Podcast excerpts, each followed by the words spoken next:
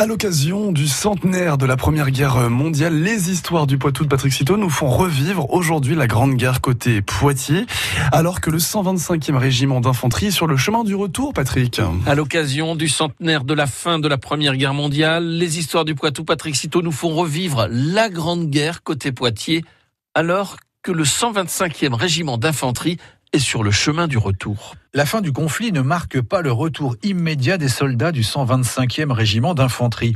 Au moment de la signature de l'armistice, ces bataillons sont en Belgique.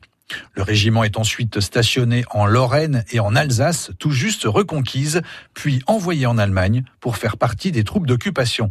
Il faut attendre le 21 août 1919 pour qu'une partie du régiment prenne le chemin du retour vers Poitiers. Après trois jours de voyage en train, le premier bataillon arrive enfin en terre poitevine. Il est midi et demi en ce dimanche 24 août 1919 quand ses premières troupes sont débarquées au nord de la ville.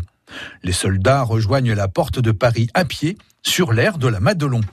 Ils se dirigent ensuite vers la place d'armes. Les Poitevins leur réservent un accueil enthousiaste. Les soldats défilent et se rendent caserne rivaux pour y prendre leur quartier.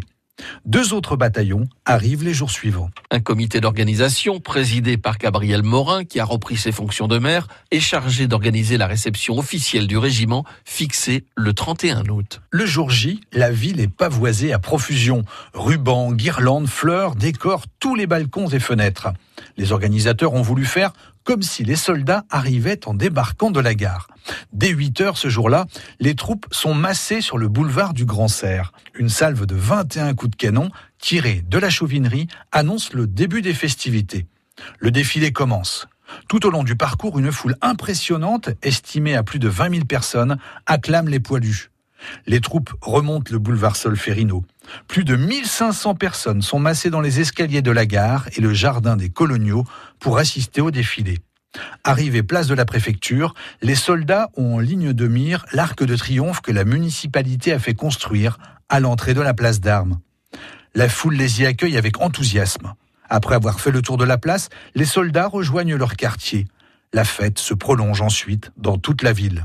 Cinq ans après le début de la guerre, le 125e régiment d'infanterie est enfin de retour à Poitiers. France Bleu Poitou.